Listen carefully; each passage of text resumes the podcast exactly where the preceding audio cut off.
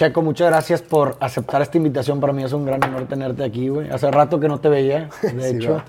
Y pues bueno, eres una persona que admiro mucho, de Gracias, verdad. Por eso te dije, güey, qué pedo, tengo este nuevo programa, te quiero tener acá. ¿Qué- ¿Cómo te, ¿Cómo te describirías a ti? Pues yo, yo diría, pues eres un empresario exitoso, eres un muy inquieto. ¿Cómo te ves tú a ti mismo? ¿Cómo te describes? Sabes que no, no me gusta la descripción. Las etiquetas. Me cagan. Creo que. Checo. O sea, probablemente es un error lo que cometo en, en no, en etiquetarme. Creo que puedo decir cosas que hago, pero no, no, no creo que lo que haga me etiquete, ¿no? Claro. Entonces, pues soy alguien inquieto que me gusta crear cosas. Dentro de esas son eh, restaurantes, algunas bebidas y pues, lo, que, lo que me divierte y me apasiona en el camino, creo que lo, lo probaría, ¿no? Y creo que una buena forma de, de conocer a una persona es a través de su historia, ¿no? Y quisiera empezar, pues, que, me- que nos contaras un poquito de, de- de- de tu vida desde el inicio, ¿no? Desde tu infancia, ¿cómo fue tu infancia? ¿Qué Eh, cosas tienes marcadas? Que, has- que Estuvo recuerdas? tan padre que ni me acuerdo de ella. tan padre que me recuerdo. Entonces, híjole, no, digo, eh, creo que el lamento no lleva a ningún lado, ¿no? Yo, pues, tuve una infancia difícil, difícil, digo, no te voy a decir que tuve mil problemas, pero creo que aquí tiene su infierno, ¿no? Yo fui una persona con un ADHD fuertísimo, entonces batallaba mucho para, para tener eh, amistades, para, para encajar en, en- en- en los formatos estos, ¿no? Entonces creo que mi mecanismo de defensa como que fue borrando gran parte de eso. Ok. Me digo, tengo una familia normal, con un papá, una mamá, una hermana, o sea, no, no- tampoco puedo decir que, que tuve una cosa trágica, pero creo que eh, pasé mi época de infancia y juventud como que muy, muy, muy por alto, ¿no? Y digo, es algo que, que ya tengo resuelto, no estoy mi abuela. Sí, sí, no, sí, claro. eh, digo, creo que uno de mis satisfacciones yo es que veo que mis hijos te pueden contar sin anécdotas, ¿no? Y yo creo que, pues no me acuerdo de tres navidades mías, ¿no? Entonces, chingale, pues bueno, güey. Y bueno, eh, así fue. Yo viví en la Ciudad de México, estuve eh, en una escuela Montessori, Ok. a la que yo siempre le reproché a mi papá que por qué chingados se metió ahí. Eh, recuerdo más psiquiatras que amigos en mi infancia, cabrón. Entonces, este, ahora, pues después ya con, con edad y con madurez, pues como que entiendes muchas cosas, ¿no? Claro, sí, sí, sí. Y creo que eh, probablemente el papel del padre no es buscar que el hijo le aplauda, ¿no? Todo el mundo creo que hace su mejor esfuerzo. Eh, pero yo les, les cargaba mucho eso de, ¿por qué chingados te metiste en Montessori? Y, pues, digo, ¿por qué? Porque nada más salgo de ahí y empiezo a tronar en todos lados, ¿no? O sea, no tengo estructura, no tengo orden. Y ya, eh, como dicen, a, a toro pasado, pues ya es bien fácil este, que todo haga sentido, ¿no? Y en mi caso creo que fue lo mejor que pude haber hecho, ¿no? Porque eh, yo nunca he estudiado en mi vida, pero soy notario. O sea, no es que no sepa, sino que los formatos tradicionales no me funcionan. Y creo que él lo sabía mucho más claro que yo y yo lo, lo- lo reproché mucho tiempo, ¿no? Ya, ya. Viví, nací aquí, eh, me fui a la Ciudad de México 12 años y regreso a los 13, ¿no? A los 13 años regresas aquí. Ajá. Y cuando, o sea, cuando dices que, que estuviste en esta escuela eh, del estilo Montessori y que en el momento para ti fue como un, un gran error que te hayan metido así, eh, ¿por qué lo dices? O sea, saliste de ahí y, y- y sentías que no podías encajar con, con- socialmente con otras personas. no nada más en eso, que también, sino que, y aparte, sí, ¿por qué lo digo? Porque es bien fácil culpar a otro por algo que tú no puedes resolver, ¿no? Claro. Entonces yo decía, no, pues mi papá fue el de la culpa, me metió en Montessori, ¿no? ¿Qué pasa? Que yo llego a un lugar normal, al TEC, y llevaba ocho materias y reprobé nueve, ¿no? Y no era el desmadroso, ni era pues, reprobaba porque me la pasaba viendo la pared, porque no hacía la tarea, porque no estudiaba. Entonces, literal, primer semestre salgo, me fui a PA, y Ajá, segundo sí, me dijeron, señor, está usted expulsado del sistema TEC, güey. O sea, ya, ¿no? Vámonos, ¿no? Expulsaron literal por reprobado. Por reprobado. Eh, y bueno, yo fui una persona que no había resuelto muchas cosas, entonces era, cargaba muchas inseguridades, y pues que te acuerdas en un colegio, en, aquí en No, el no, rancho no, se dice, eres un pendejo, ¿no? Sí, no. pues me voy a otra universidad y vuelve a pasar lo mismo, ¿no? A la, a la UEM, y bolas, me corren y pues otra vez eres un pendejo, ¿no? Y bueno, eh, como que siempre culpé eso, porque yo nunca hice tareas, yo nunca tuve ese orden, estructura, nunca me regañaron. Venía de, de otra, de otra escuela que probablemente ahora yo la, la agradecería más, ¿no? Y por eso, fue porque, digo, porque no es que esté Montessori es malo para eso, ¿no? Sino Claro, que yo, sí, sí, yo, sí, sí. yo la fallé. Ahora entiendo que forjó gran parte de lo que, de lo que abrazo de mí, ¿no? Y por ejemplo, ahí en ese tema, o sea, entiendo perfectamente que gran parte, eh, pues nuestra responsabilidad es nuestra voluntad y que quizás, pues ciertas cosas que, como tú dices, estás constituido y demás no encajan, pero no, no, no crees tal vez que al tipo de persona que eres tú, ¿no? Porque pues como tú hay muchas, el modelo no tradicional educativo les falla de cierta forma. Mira, te voy, te voy a decir mi opinión. Sí, o sea, es meramente tu opinión. Claro, claro. No hay nada más caduco y obsoleto que el pinche sistema educativo. Te digo esto y también te digo, si de mí dependiera configurarlo, probablemente era el mismo, ¿no? Porque a, a final de cuentas tú haces cosas para que funcionen En- a lo general la mayoría. general, ¿no? sí. Y pues, güey, del pedo soy yo, ¿no? Pero desde los mayas o desde antes, o sea, desde antes de la civilización europea en- en- acá, era una persona arriba diciendo una verdad, ¿no? Y todos absorbiéndola de una misma manera, ¿no? Y pues es difícil configurarle un formato a un pendejo que sale del, del cuadro, ¿no? Claro.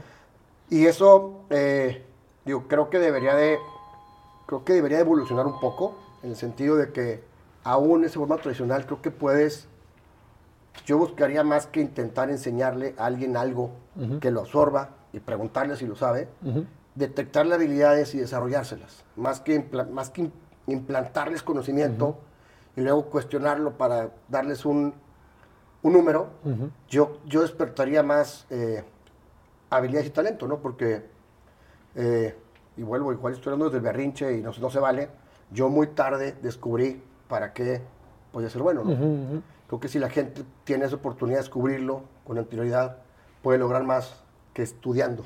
Sí, claro, o sea, la, la- la- la educación tiene que tener como un cierto rol también de, de- de detección de habilidades y explotación de habilidades, ¿no? Porque creo que, o sea, tú definitivamente eres una persona muy creativa, te conozco, y, ta- y- y creo que el sistema actual por lo menos le falla a ese tipo de gente, ¿no? A la creativa que no encaja en ese modelo tradicional cuadrado y que luego son vistos como personas a lo mejor fracasadas Claro. o como personas extrañas y demás, pero realmente es que tienen una capacidad, un potencial enorme, ¿no? ¿Quién lo encuentra? ¿No? Porque yo creo que eh, no todo el mundo eh, logra detectarlo. Yo lo detecté muy tarde. Eh, pero claro, o sea, y creo que también, ahora te puedo decir, en esta adversidad que estamos viviendo, esa forma distinta, porque a veces también parece que eres contreras y Sí, disruptivo. No, güey, así pienso, cabrón, ¿no? O sea, yo veo un vaso y digo, ah, cabrón, ¿por qué tiene que ir parado? O sea, mi mente sí funciona, ¿no? Y creo que cuando aprendes a aplicar eso que a ti te sucede, eh, encuentras oportunidades que otros no ven, ¿no? Eh, hay un caso típico, no sé si lo has visto, el de, la, el de las tachuelas, la caja y la vela, ¿no? No, no, no lo he Es, escuchado. es un caso famoso que le- algún güey le pone una caja, le pone unas tachuelas, ¿no? Y le pone una vela. Entonces, de- una caja así con tachuelas y una vela. Quiero que pegues esa vela a la pared, ¿no? Y todo mundo busca mil maneras, ¿no? Y la solución es esta. Saca las tachuelas, con la tachuela pegas la caja y pones la vela, ¿no? Y hay, hay poca gente que se atreve a sacar las tachuelas de la caja por el pensamiento lineal, ¿no? Y es un ejemplo tonto, pero creo que a mí me ha, es lo único que me ha, me ha funcionado para hacer diferencia en lo que hago, ¿no? Como que intentar cuestionar, intentar este, eh, romper esquemas, ¿no? Genial, o sea, como si tienes A o B, tratas de ver una opción C tal vez, ¿no? Siempre. Y por ejemplo, ahorita mencionaste que tú te diste cuenta tarde, ¿no? De, de esta parte tuya, creativa, disruptiva y lo que tú quieras. ¿Cómo fue que tú te diste cuenta de eso? ¿Qué pasó? Mira, eh, no, hubo, no, hubo un, no hubo un suceso, creo que ahora lo, lo empiezo a entender. Eh, yo tengo una, una madurez emocional tarde, o sea, yo era pinche huarco estúpido a los 26. Creo que, de hecho, ayer cumplió mi hija 19 años. Creo que nace mi hija a, los, a mis 27 y te empieza a caer el 20 de esa de la madurez. Y creo que fue un proceso de irme, eh, yo lejos de ser yo, frente a alguien, buscaba aparentar lo que pensaba que iba a funcionar. Y en ese momento no eres nadie, ¿no? claro. Y era un mecanismo, ¿no? Creo que su llegada sin duda me marcó positivamente, me empezó a, no sé, a conectar conmigo, no sé. Y ahí empiezas a, a hacer cosas que te, que te gustan más que las que creen que te gustan. Y yo creo que así como que si hay una graduación fue como a los 34, 35 años que ya yo puedo decir que ese momento de mi vida fue cuando ya me desprendí de esas cosas que, que me acepté, ¿no? Todavía no decía, es que tengo ADHD y está bien chingón, pero ya no cargaba con eso, ¿no? Y ahí, eh, ¿qué pasa? Pues empiezo a meterme en ciertas cosas, me meto en la gastronomía y siempre donde llego me, me, me involucro tanto que pues me voy hasta la, hasta la base, todo, ¿no? te entregas por completo. Y, y bueno, ahí empezó este rollo de interesarme en la gastronomía, ¿cómo? Yendo a comer, y digo, oye, cabrón, qué, qué chido está esto, y buscas involucrarte con los que están haciendo eso, y conoces cocineros, y luego de vino, y empiezas a moverte ahí. Y ahí como que nace mi primer pasión por descubrimiento más que por un, Sí, algo que ya sabías previamente, si no lo no descubriste. point, ¿no? Ajá, exactamente. Y eso creo que es algo muy interesante lo que mencionas. O sea, muchas veces eh, las personas no saben lo que quieren, no saben qué les gusta, que es muy típico en los jóvenes, pero tampoco puedes esperar que eh, saber qué es lo que quieres hacer si no has probado cosas distintas. O sea, es como decir, Claro. no esperes resultados distintos haciendo siempre lo mismo. Claro. Si ahorita con la información y datos que tienes y actividades que ya has hecho no eres capaz de encontrar algo que te gusta, pues habría que intentar cosas nuevas, como tú finalmente lo hiciste, ¿no? Con la gastronomía. Y en ese encuentro con la gastronomía que mencionas, que, que fue lo que te llamó la atención de la gastronomía, porque hay muchas cosas, ¿no? O sea, finalmente algo te llamó de, de- de la gastronomía, Sí. ¿qué fue? Mira, tío, llegué ahí por, por, por descubrimiento Ajá. y ahora sé que eh, yo que, que tengo ADHD, somos muy sensoriales. Ok. Entonces, el tema de, de un restaurante es un lugar eh, ideal para, para gente como, como yo, ¿no? Pasan muchas cosas, muchos ruidos, eh, movimiento, etcétera, ¿no? Y en particular de la gastronomía que me encantó, ahorita que me hiciste llorar con la pregunta de los niños, creo que si tú le preguntas a 10 personas, dime cinco momentos importantes de tu vida, probablemente dos pasaron una mesa. Una cena de Navidad, un pastel de cumpleaños, ¿no?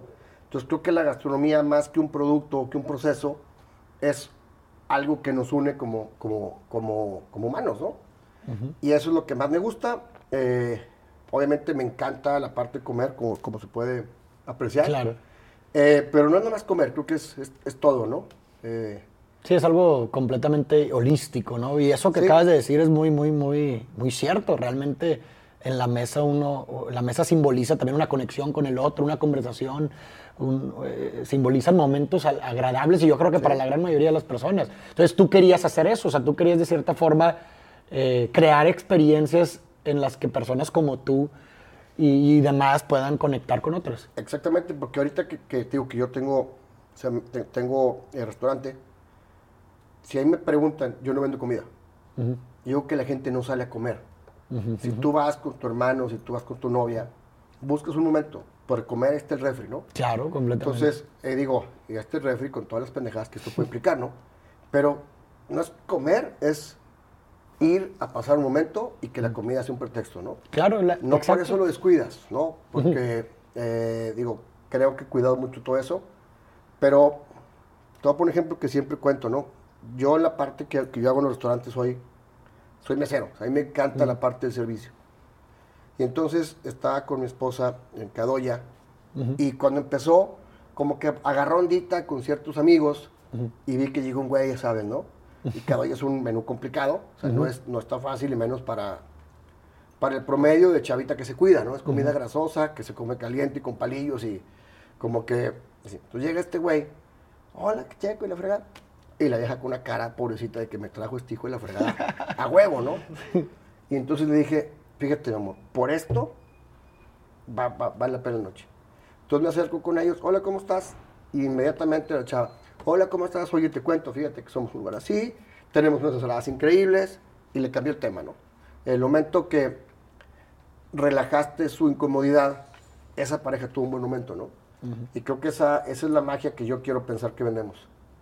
Es- Yeah. O sea, Sí, creo, ¿no? me, me parece increíble y creo que, digo, como persona testiga de, de tus restaurantes y demás, creo que sí lo logras, o por lo menos para mí lo logras. Y pues ya sabes que yo, por ejemplo, pues yo soy un gran fan de tus, de tus restaurantes. Y, por ejemplo, después ya, entonces, sucede esta aceptación, ¿no? Como la mencionas de ti, una conexión contigo mismo que te hace llevar una vida más auténtica, más una vida que tú querías para ti. ¿Y qué, cuál fue el primer proyecto así que te Eh, involucras? El primer proyecto nace igual, nace por, como ya sé que me vas a regañar, nace por causalidad, porque pasan para algo, ¿no? Sí.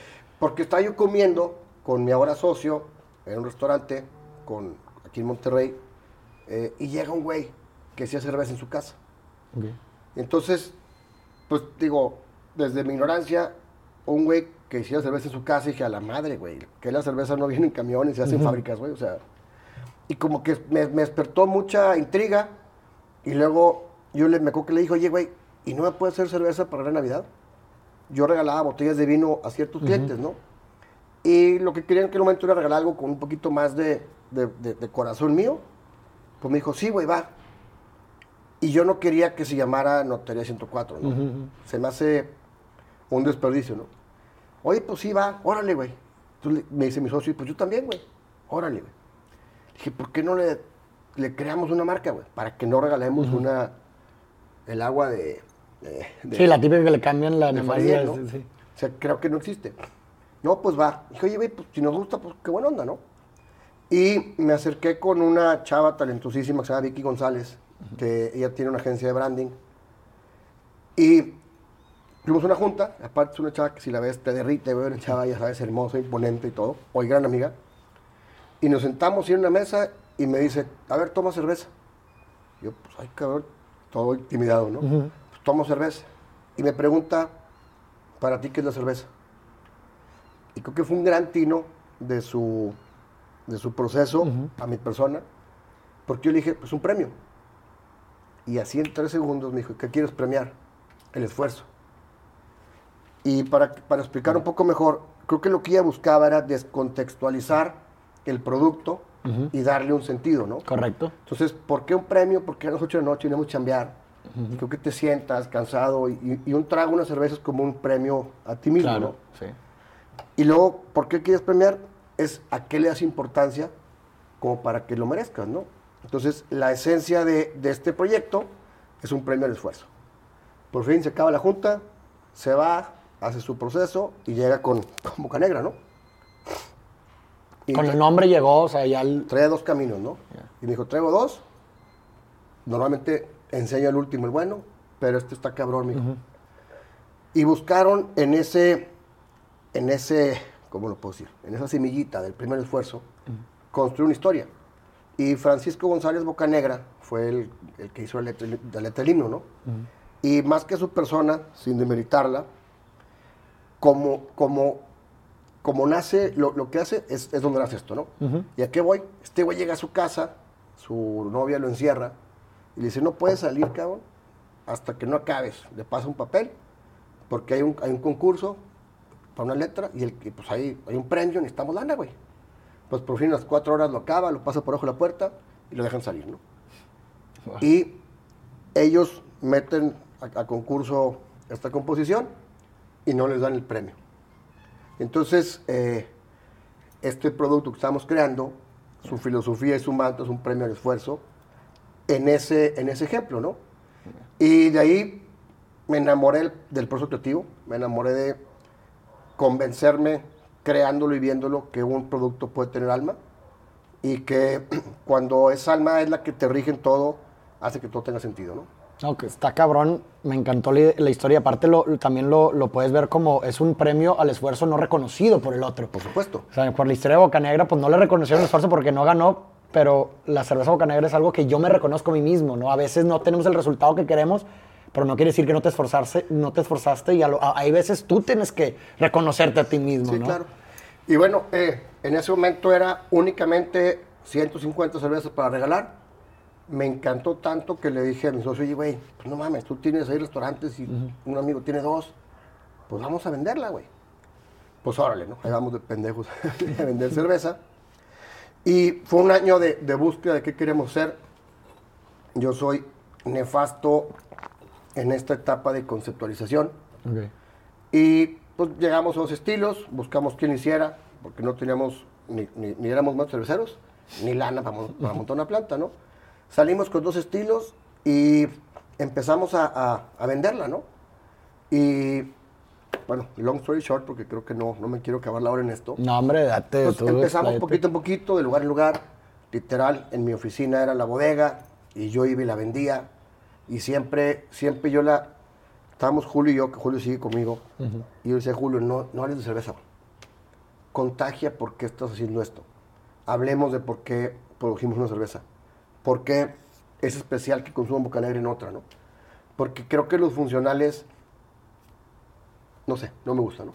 Y empezamos a platicar, y que la historia, y el nombre, y el esfuerzo, y empezamos a, a crecer, ¿no? A crecer padre. Eh, obviamente, como soy un genio en matemáticas, hice muy bien mis números, y cuando ya he vendido todas, no me han pagado, y no tenían, no tenían para producir otra, ¿no? Entonces, chingado, ¿no? Pues por fin, eh, mi socio creyó en el proyecto, él, financió un poquito esto, y seguimos este, creciendo siempre de la mano de gente que, que arropaba lo que estamos haciendo. Y bueno, así para no ser muy larga, en dos, al, segundo año eh, se acerca una persona que trabaja en Grupo Modelo y me dice, oye, pues no quieres un socio. Y yo le dije, no, ni más, que quiero un pinche socio, no, yo no quiero socio. Y por fin, la tercera vez que me dijo, dije, ¿por qué? Dijo, no, es que nos interesaría juntarnos contigo. Y yo dije, madres, cabrón. Porque ni mente yo era el pendejo que lo corrieron de la universidad. Claro. Y de otra. Seguías con ese complejo. Creo que todavía anda por ahí. Pero- y también en el proceso, pues, la agarraste tira carrilla, ¿no? Claro. Eh, me acuerdo cuando empecé, mi papá, yo llego y le digo, mira, papá, hice una cerveza. Y me dijo, ay, no mames. Si quebró Mauricio, ¿por qué tú no, no? Creo que, la, no sé si en tu generación, pero en la mía, golpeaban mucho los esfuerzos pendejos, ¿no? Como, como hacer una cerveza. Yo creo que eso es algo atemporal, ¿eh? O sea, creo que en todas las generaciones existe esa tendencia a, pues, tratar de bajar esa famosa cultura del cangrejo, ¿no? Que es muy, Pues mucho... sí. muy- Y yo lejos de, de ser un berrinche y querer, pues, ¿sabes? Como que, ¿sabes qué, güey? Me encanta lo que estoy haciendo, no importa. Pues llega esto y dije, ¿sabes qué, güey? Oye, pues ya hay un interés de alguien, me tengo que ordenar, ¿no? O a Claro. través de inseguridad, ¿no? Contrato unos consultores para que me digan cómo debo hacer las cosas. Y yo tenía muy clara una visión, que yo no vendía cerveza. Obviamente, me comprabas una botella que adentro había cerveza, ¿no? O sea, no, no quiero eh, marearte con el tema de que no, es una pócima magia que te hace feliz, ¿no? No, Claro. Pero tenía fondo, tenía alma y te enfocabas en ello, tal Y vez. contra estos chavos, pues, yo decía, no digas cerveza, vamos a pensarla más allá, ¿no? Por fin, en la cuarta junta, me dicen, ay, no mames, güey. Y si vas a Walmart, ¿en qué refri está? ¿En el de las emociones o en el de la cerveza? Y me devolvió anticipo. Pues otra vez pendejo, ¿no? Y pues no me, no me, no me agüité, aunque tiendo mucho eso, porque estaba tan enamorado del proyecto que, y de la forma que dije, no puedo encontrar otra para hacerla, ¿no? Y por fin, eh, resulta que lo que al final de cuentas compraron fue eso. Fue la pasión con la que se creó Ya. la historia, eh, porque seguramente un grupo tan grande puede hacer un mejor líquido que yo, ¿no? Se apostaron por ti. Pues, pues no, digo, no, no quiero ser así, pero creo que la gente compra historias, compra... Claro, compra la personas, gente ¿no? busca conectar finalmente con algo más allá que uno mismo, ¿no? Y bueno, eh, ahí estamos, ¿no? Y, y bueno, eso fue hace cinco años ya, ¿no? Cinco Y ese años. fue mi primer, que te digo, fue por, fue por descubrimiento, no fue por otra cosa, ¿no? Y mirando ahorita en, re- en retroacción, ¿cuáles crees que fueron los grandes aciertos y los grandes errores de ese proyecto? O sea, que finalmente fue tu primer, pues, tu primera aventura, ¿no? Eh, fuera de ya haciendo lo que querías tú. Creo que el acierto eh, que yo puedo, que yo pudiera lograr, porque probablemente hay 10 caminos que van a Claro, sí, mismo, sí, sí, sí, en, el- en tu caso, cosas Es- que hiciste bien. eh, crear algo, primero que nada, con fondo. No escatimar en nada, porque, por ejemplo, hubiera sido más barato tener etiqueta que serigrafiarla. Y tener serigrafía por un tema de conciencia ambiental, ¿no? Ok. Y nos esforzamos tanto y, no- y- y nos tardamos tanto en lograrlo que, que- que- que se hizo, ¿no? Y creo que cuidar los detalles, estar ahí. eh, y hoy, después de cinco años, creo que la forma como configuramos las cosas invita a que la gente apoye, como tú con Hotzi, ¿no? Seguramente si fue una empresa y te pido que subas una historia y me hubiera cobrado, me hubieras cobrado 80 mil pesos, ¿no? pero, con lo que conectas lo, lo- Sí, lo- sí, lo sí, adoptas. Claro. Y la gente, pues, yo, yo no podría ser un Supreme, que es algo banal y aspiracional. Pero creo que si la gente ve empeño, si la gente ve motivación, si ve alma, La contagia. la contagia y, y se vuelve alguien que cree en ti y, y- y que lleva tu, lleva tu bandera, ¿no? Entonces, eso en aquel momento lo hice sin querer. Creo que ahorita, pues ya de, cierta manera conectas las cosas para pensar que así fue. Y entonces creo que, creo que es un acierto.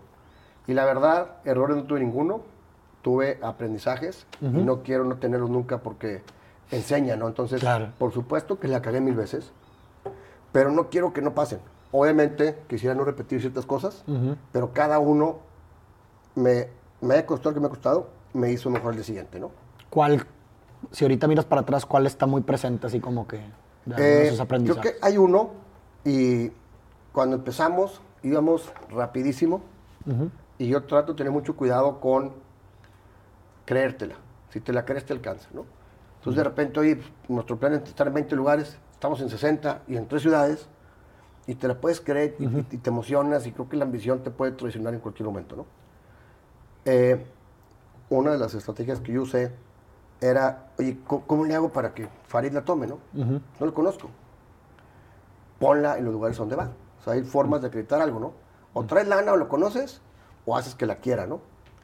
Y entonces, yo en aquel entonces, yo la quería en ciertos lugares, porque yo iba. Y eh, eso nos trajo que, por ejemplo, vinieran de, de Walmart. Ujú. Oye, es que mi jefe la vio y la quiere a huevo.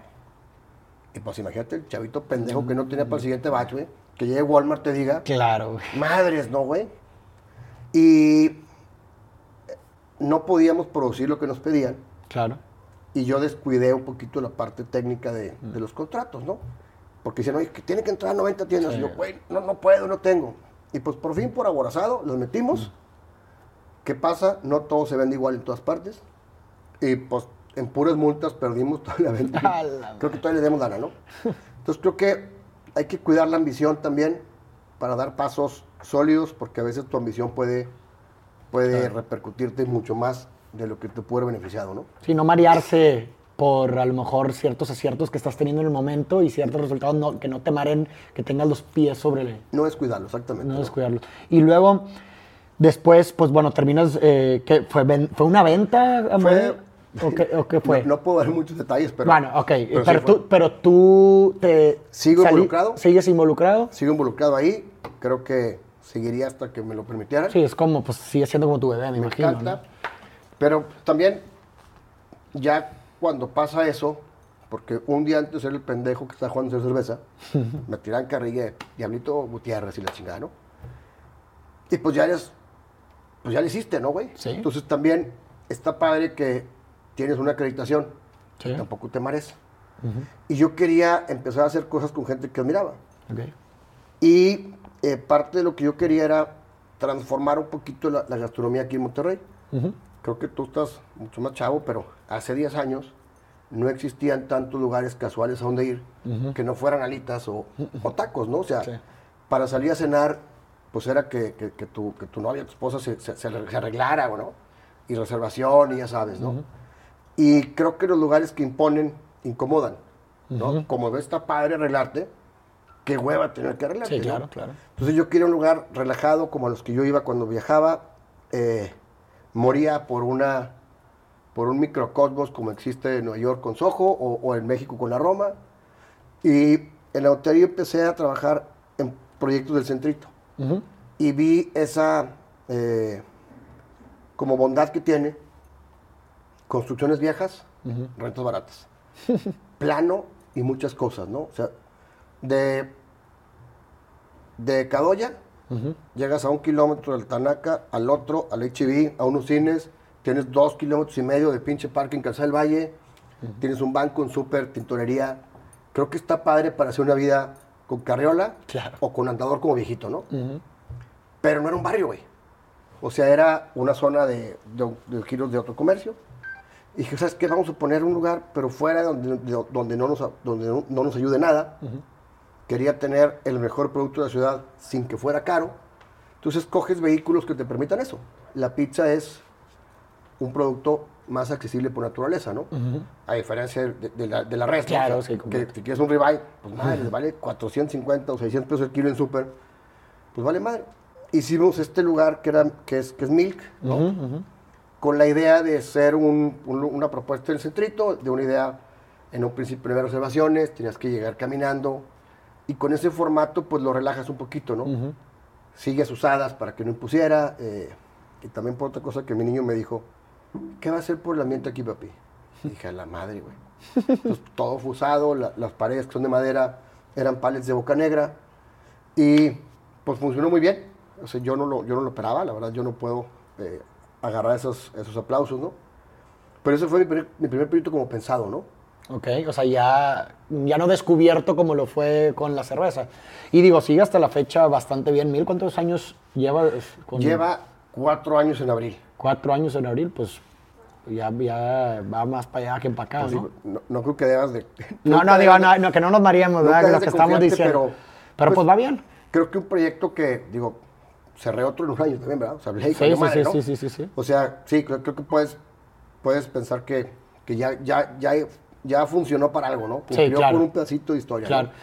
Y a mí, algo que quiero que nos platiques es la historia de Hotsy. O sea, a mí se me hace una historia increíble porque creo que sigue con ese patrón muy característico tuyo de hacer las cosas por el fondo y que la forma simplemente es como una especie de excusa y, y termina funcionando, ¿no? O sea, y termina llegando a lugares que nunca imaginaste porque te enfocaste tanto en, en el alma, en el fondo, que lo demás se dio por, por añadidura, ¿no? Cuéntanos un poquito de la historia de Hotsy, cómo surge, qué pasó. Te lo cuento, voy a hacer una pausa chiquita para explicarme. Ajá. Sí, sí, yo sí, no, adelante. Yo no operaba Milk, Ah, ok. entonces sí quiero ser, sea, yo cuando, cuando me, me ofrecen Boca Negra, le digo al presidente de, de zona de, de modelo, me dice, ¿tú qué quieres ser como Boca Negra? Le dije, me quiero chingar a Corona, cabrón.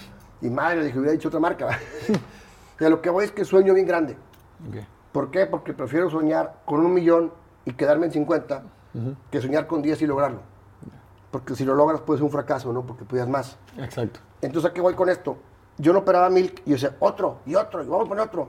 Y como que los socios no era prioridad suya, tenían otras cosas más, más grandes. Y empecé Kadoya, como traer un, un japonés tradicional como, como aquí no había, digo, hay muchos y muy buenos, no, no, no el único, pero un ramen increíble, eh, otra vez en el centrito, enfrente, casi eh, muy cerca del Mel, ¿no?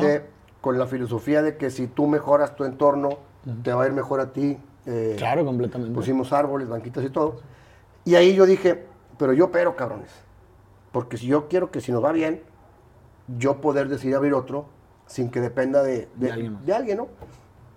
Entonces pusimos Cadoya. eh, la verdad, tenemos una, una administración muy organizada, con la asesoría de Maurice, aprovechando el gol, ¿verdad? no, bueno, fuera. Y entonces, este, eh, yo soy hands-on, yo soy de high five con la gente que se ve con nosotros, estamos construyendo equipo, yo no tengo esa visión corporativa del negocio de que primero los accionistas, o sea, yo vengo de, yo soy hijo de un, de un profesor universitario, güey, que no puedo no tener empatía por, por esto, ¿no? Claro. Porque no es por humildad, es porque somos parte de un equipo, ¿no? ¿Y a qué voy? Llega esta pandemia y pues teníamos, teníamos ahí un colchoncito que no es muy típico en todos los lugares. Y pues la incertidumbre creo que es lo peor que te puede pasar, ¿no?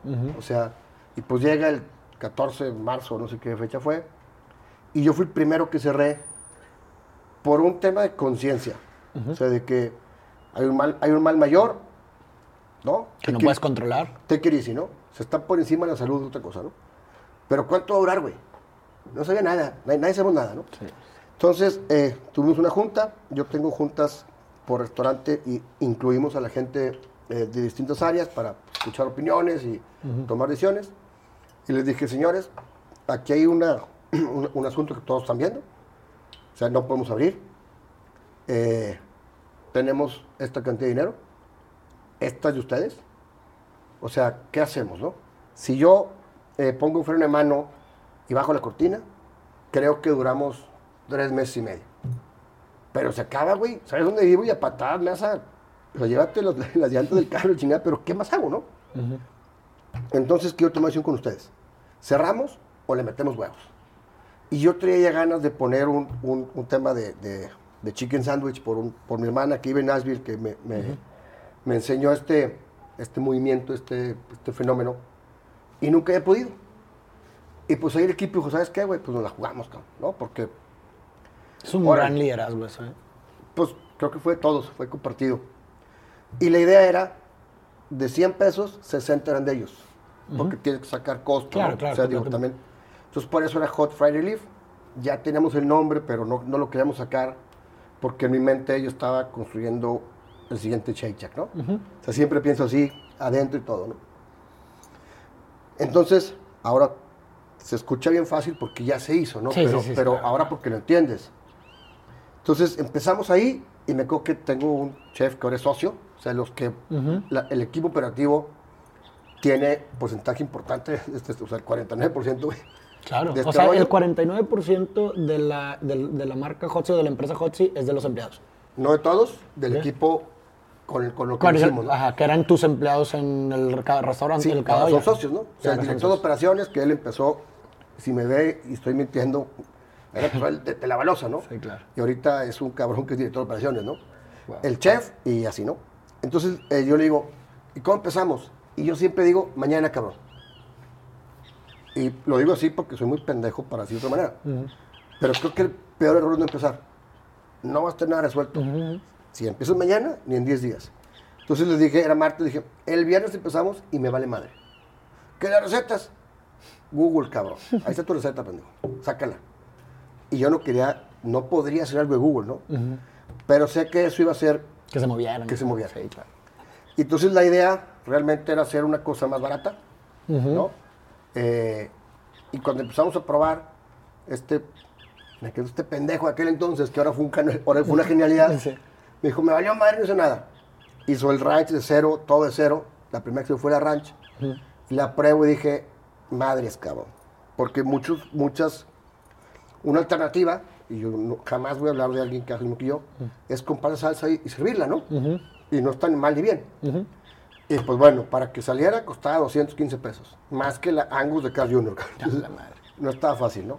Pero dije, oye, ¿sabes qué? Vamos, güey, ¿no?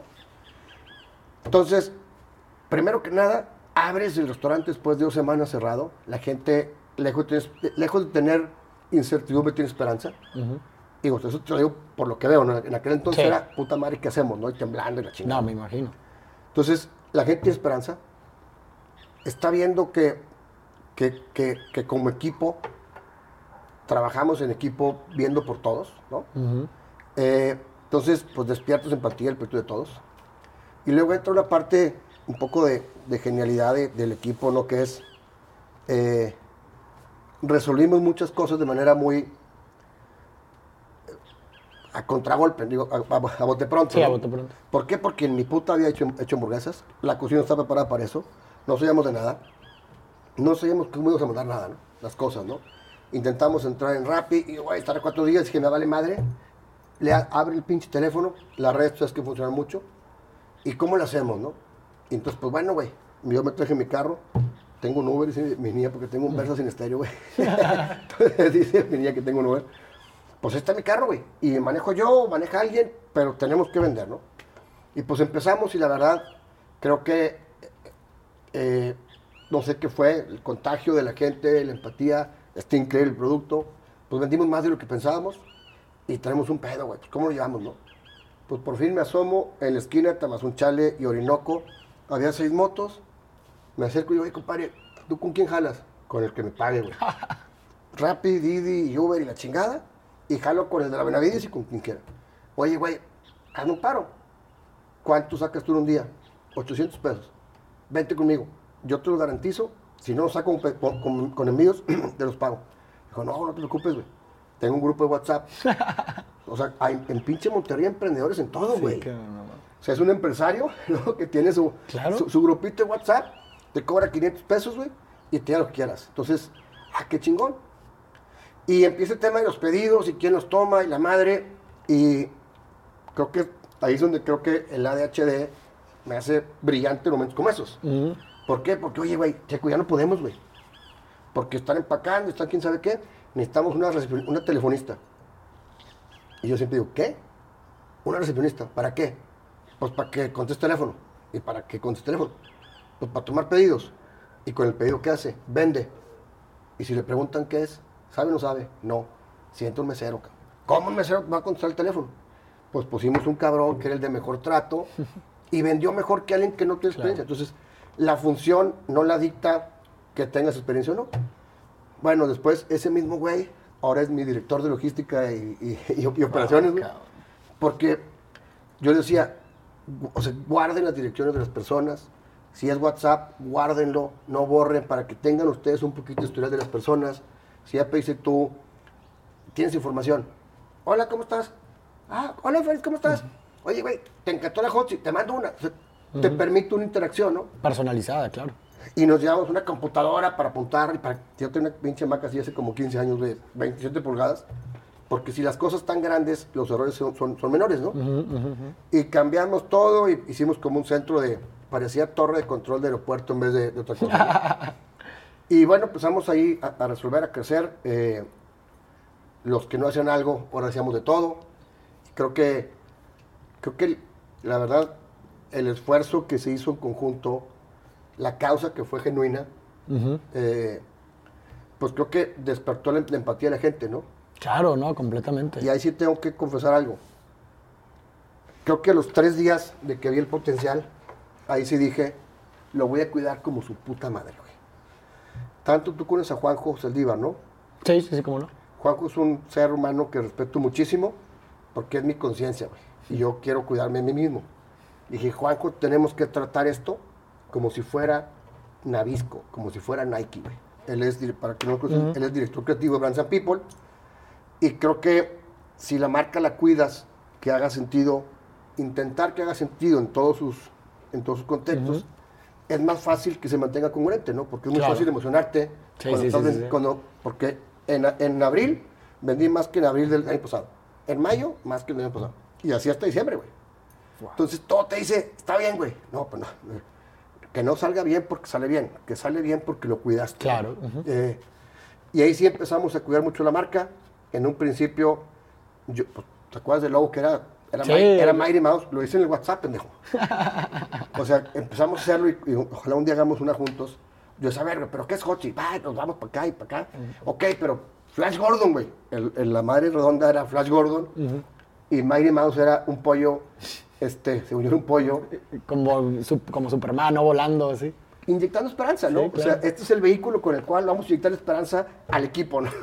Sí, porque, o sea, a ver, para recapitular un poco, o sea, el propósito por el cual inició ese proyecto era meramente ayudarle a los empleados de tu restaurante que se habían quedado sin trabajo. y no morir. Porque el 40% que se queda del restaurante le permitía pagar la renta, cabrón, ¿no? No mames, o sea, no todo fue el turismo y así. Sí, no, no, no, pero, pero pues en gran parte fue un, o sea, te- 49% le- eh, en un inicio de un proyecto que no sabes qué, pues es un chorro, cabrón. Y, y en cada paso intentamos cuidarlo. Eh, creo que ahora, porque hay, hay otro güey que admiro mucho, Emanuel Muró, que es el jefe de Juanjo, ¿Ok? que me decía, no la toques, güey, así está bien, no la toques. La idea, que se- era que se viera como algo que hiciste en WhatsApp, algo muy cómodo. Y luego viendo el potencial, pues Juanjo y yo decidimos, vamos a tratarla como si fuera Nike, con ese respeto, ese cuidado de, de cosas, ¿no? Y ahorita creo que de aquí a seis meses pudiera estar lista para empezar su viaje al mundo, ¿no? Como tal, ¿no? Eh, ahí sí ya con un poquito más de experiencia, con un poquito más de cuidado, ¿no? Sí, pero ahorita ya incluso hasta, o sea, empezaste haciendo puro delivery, puro domicilio y ahorita vi que incluso ya tienes un Ah. Bueno, local, ¿no? sí. Lograste. En época de pandemia lograr eso es un chingo, cabrón. Pues lo que pasa es que cuando empezamos también eh, fui, un- intenté ser claro con los socios, digan, ¿puedo hacer esto? Pero es mío, ¿no? Y seguramente eh, en algún momento hubo inconformidad de algo porque puedes verlo como, oye, güey, este esfuerzo te dejó cierto profit y esa es la visión del, del dueño de ahí, ¿no? Y el socio es, este hijo de puta sacó un restaurante en mi restaurante y no es mío, Claro. ¿verdad? Pero fuimos claros, de repente llegamos a, a la suerte de tener una situación bien padre y sí dijimos, este tiene que vivir solo, ¿no? ¿Por qué? Porque yo creo que, o sea, Hot sí tiene, ya sacamos un, un- un aroma que va a ser en los jabones en todos lados, tiene un audiologo, tiene su logo, si quiero conecte por los cinco sentidos, ¿no? Y es imposible hacerlo si compartes el baño con la pizza Claro, ¿no? claro, claro. Entonces, la idea era hacer esto. eh, empezó porque buscamos una Dark Kitchen y me costaba más Dark Kitchen que un local, güey. Entonces dije, pues bueno, mejor pongo aquí un local. De cierta manera, eh, alguien puede probar el momento y se inmersa en la marca, ¿no? Y, y así empezó. Wow. Y ahorita, ¿qué, qué sigue, Pacheco? Eh, ¿Qué sigue? Creo, creo que Hot es el proyecto más grande en el que he estado sentado en mi vida. Eh, hay, hay ganas de gente llevárselo. Sigue dejar muy bien el primero. Ya tenemos amarrado el segundo, eh, que es cuidarlo muy bien. Otra vez no abrazarme, porque ahorita estaba con un amigo Héctor Álvarez en la oficina y tres correos de alguien que quiere una franquicia, ¿no? Entonces no me quiero aborazar, ni quiero ser grosero, porque si alguien te considera para llevarse algo que ni siquiera ha probado, ¿no? Pero sí, digo, siempre, esto se dice con el que está haciendo pendejo, quiero poner mil, güey, ¿no? Claro, pues digo, como dijiste, ese es, ese es tu sello, ¿no? Pensar, tirarle a la luna para llegar a las estrellas, ¿no? Exactamente. Oye, y pues ya para llegar a la recta final de esta plática, que te agradezco mucho, estoy disfrutando mucho, estoy seguro que la gente va a sacar muchas cosas Este, de aquí. ¿eh? ¿Este? Ah, es carajillo. Dos carajillos. ¿Qué le- eh, eh, u- imagínate un jovencito ahorita que está en tu misma situación que estuviste en tu momento, una persona creativa, inquieta y, y- y- y lo que tú quieras. Quiere, igual, tiene estas ganas y esta energía por, por hacer algo, por apropiarse de su vida y demás. ¿Qué, qué le pudieras decir? O sea, a esta persona, o imagínate que eres tú, o sea, que te tota- topaste a ti mismo a esa edad, ¿no? Yo, eh, como, yo que todo el mundo te pregunta eso, ¿no? Digo, fuera de entrevista, ¿qué te dirías a ti mismo? Equivócate más, equivócate mejor, me encanta la frase. Equivocarte es intentarlo, ¿no? Yo no tuve la fortuna o fui tan pendejo que nunca me hice caso a mí mismo. Ok. ¿Y a qué voy? Va a salir. Creo que hay gente que o, lo- o no lo permite o lo, o lo niega, ¿no? O sea, creo que si te escuchas a ti mismo y encuentras en dónde estás cómodo, hazle caso a eso. O sea, yo estudié Derecho porque tengo un papá que admiro que es abogado. Y ahora soy notario y respeto la profesión. Pero probablemente si yo hubiera sabido lo que he sido, no hubiera estudiado eso, ¿no? Claro. Y creo que a veces ignoramos más todas esas cosas que nos dicen por aquí es. Te voy a decir por qué. Veo que tú tocas, ¿no? Sí. Seguramente en algún momento chavito, no sé si tu mamá o tu papá tocaron o no, No, nadie. pero de repente se la mesa y, buscas el ritmo, ¿no? Creo que es, está ahí, encuéntralo, suéltate y eh, sí creo que, siempre digo esto, ¿no? Cualquier cosa que, que está aquí en la mesa, lo hizo un cabrón como tú, como yo. No lo hizo un güey con dos abuelos ricos, ¿no? Y con tres cerebros, ¿no? O admiramos mucho a Steve Jobs. No acabó la carrera ese pendejo, güey, ¿no? Y admiras mucho al Airbnb. Es un cabrón que rentó un Air Mattress en su pinche sala. O sea, creo que hay, hay grandeza en cualquier cosa y la forma más sencilla de lograrlo es con algo que te apasione y que lo hagas naturalmente bien, ¿no? O sea, forzado, nada sabe bien, ¿no? Claro, y creo que lo que mencionas me parece increíble porque, o sea, finalmente como seres humanos estamos en búsqueda de esa conexión, ¿no? Entre, entre encontrar un objeto, una actividad que realmente nos, digamos, vale la pena vivir por esto, ¿no? Y, dejar que eso nos mate, ¿no? Entonces, creo que si llegas a ese punto en donde lo puedes identificar, en donde se cruzaron ese deseo con ese objeto, o sea, ese, eso es, ¿no? O sea, no, no puedes mm, ya no hacerle caso, porque si no, lo que reprimes no, no, no se va a desvanecer. O sea, si, si ya sabes eso y no lo haces y no te saltas, te va a ir todos los días de tu vida golpeando y golpeando y se va a manifestar en otras cosas que no te van a agradar mucho, güey. Y, y los moldes no existen. Ayer platicaba con un amigo de una manera muy drástica de que la carrera, probablemente el conocimiento que adquieres estudiando carrera no te va a resolver nada, ¿no? Pero, o sea, ¿a qué voy? Hay que hacerle caso a eso. Va a salir. Es probable que los moldes te lleven hacia otra cosa, ¿no? No importa. O sea, yo estudié de mi, de mi- de mi carrera de Derecho, de 20, dos pendejos son abogados, güey, ¿no? O sea, creo que, esto siempre lo digo, la decisión más importante de tu vida la, la tomas en la etapa más pendeja de tu vida. Sí, está A cabrón. los 18, güey. Ese güey no sabe todavía. Está bien cabrón O sea, eso. no Sí, sí. descubierto mil cosas de él, ¿no? Sí, güey. Pero creo que se manifiesta en ciertas partes. ¿Con qué raza te fuiste? ¿Con los geeks? ¿Con los desmadrosos? ¿Con los peleoneros? ¿Con los, con los músicos? Oye, pues me gusta la música. Pues vale por ahí tantito. Y no tiene que ser música, puede ser una expresión artística, ¿no? Claro. Eh, y hay que perseguirla y no hay, no hay esfuerzo ni profesión pendeja, ¿no? O sea, Claro, completamente. cualquiera puedes lograr la meta que tengas. Si es dinero, si es eh, expresarte, lo que sea, ¿no? Pues ve tú, güey. ¿Quién diría- quién Bueno, diría- pero tú también. ¿Quién diría que una persona que probablemente nunca estudió poesía o algo así iba a vivir de un contenido digital, ¿no? O sea, y madres, cabrón, la está rompiendo, ¿no? Pues sí, sí, no, definitivamente. Y creo que, bueno, pues yo, yo sí me considero una persona como que muy así bohemia y artística y romántica.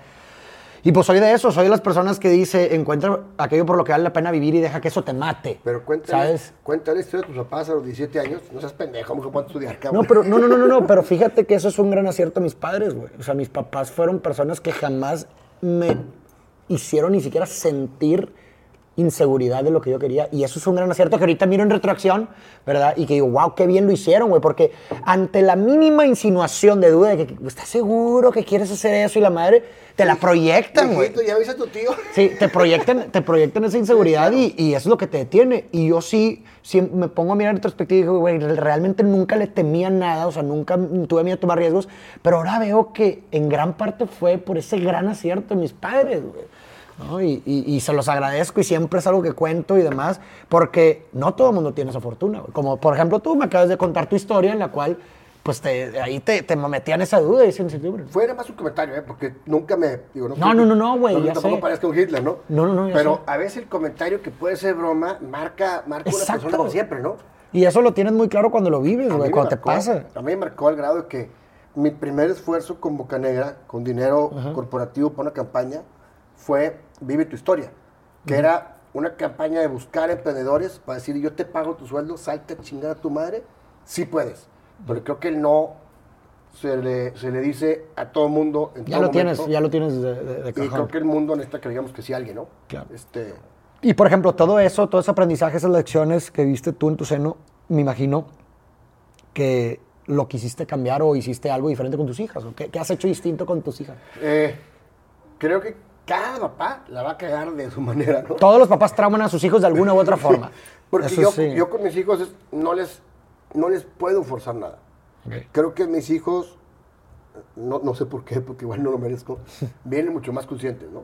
A mí me, me dolió mucho una vez que, que mi niño tenía como seis años y sale mi, de oficina de mi papá y va a la mía y dice, ah, ya entendí, yo voy a ser notario. Pues abuelo notario, papá notario, ¿no? La Y dije, puta madre, madre". ojalá no, no, no crezca con esa carga, porque si es lo que te gusta, Dale, si es lo que te gusta, dale. Pero ¿cuántos no son doctores porque su papá es doctor y no tienen la oportunidad de hacer lo que ellos querían? Eh, y, y bueno, entonces yo, yo, que, yo, yo que les doy, pues creo que libertad. Creo que lo han logrado también por su mamá, nada más por mí. O sea, mi hija, la más grande, está estudiando medicina y encontró ahorita que maquillar, güey, es lo suyo, y anda subiendo cosas increíbles y le está yendo súper padre. Y, o sea, y- y ve es un- ¿no? es un contraste. Medicina y maquillaje, o sea, vanidad o no sé cómo llamarlo. Y, y, Salud. y entrega, ¿no? Y creo que, creo que ellos, qué bueno que no heredaron de mí esa duda. Y yo siempre les digo, tú dale, ¿no? ¿Cómo es tu proceso creativo a la hora de...? de- Eh, si lo digo de una manera que parezca muy fácil, créeme lo que es porque así lo digo, ¿no? Sí, no, pero tú date. Yo estoy todo el tiempo pensando. Y en mi caso la inspiración viene de mil, de mil lugares, ¿no? O sea, siempre tengo claro qué quiero hacer. Y qué quiero hacer no es un restaurante. Es, oye, quisiera, ahorita traigo un proyecto que está al lado de Milk. ¿Ok? Eh, a mí me encantan las barras españolas, ¿no? Entonces, de ahí empieza a construir eh, primero el, el qué, luego el cómo, y me voy mucho más atrás, ¿no? O sea, ¿qué es? Es un lugar, pero ¿qué hace? O sea, siempre me trato de ir, de ampliar muchísimo las cosas, ¿no? ¿A qué es? ¿Cómo quiero que sienta la, la- el- la gente que entra? ¿Cómo va a vivir? ¿Qué va a ver? Y hago mucho eso.